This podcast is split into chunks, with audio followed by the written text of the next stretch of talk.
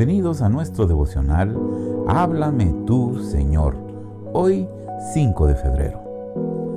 1 Corintios capítulo 9, verso 24 dice, ¿no se dan cuenta de que en una carrera todos corren, pero solo una persona se lleva el premio?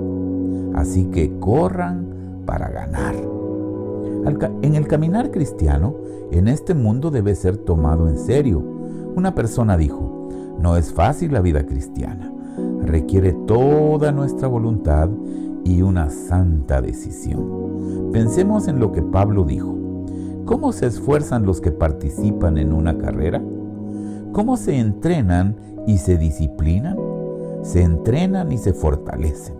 Renuncian a muchas cosas para ser aptos para correr dejan toda carga innecesaria, no usan ropa que les dificulte correr, solo una cosa tienen en sus ojos, la meta y la corona de laurel.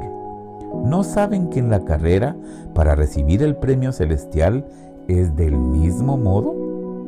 Esos corredores corrían para recibir una corona corruptible, pero ustedes, competidores de Jesucristo, son llamados a recibir una corona de vida. Corred de tal forma que la obtengáis.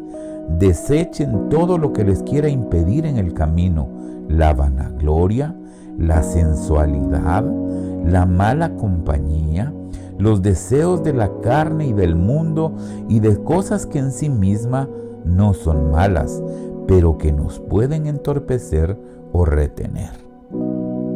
Si alguien les preguntara por qué actúan así, respondan, porque quiero ganar la corona.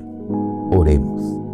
Oh Señor, corona que brilla en la eternidad, quiero correr por ti.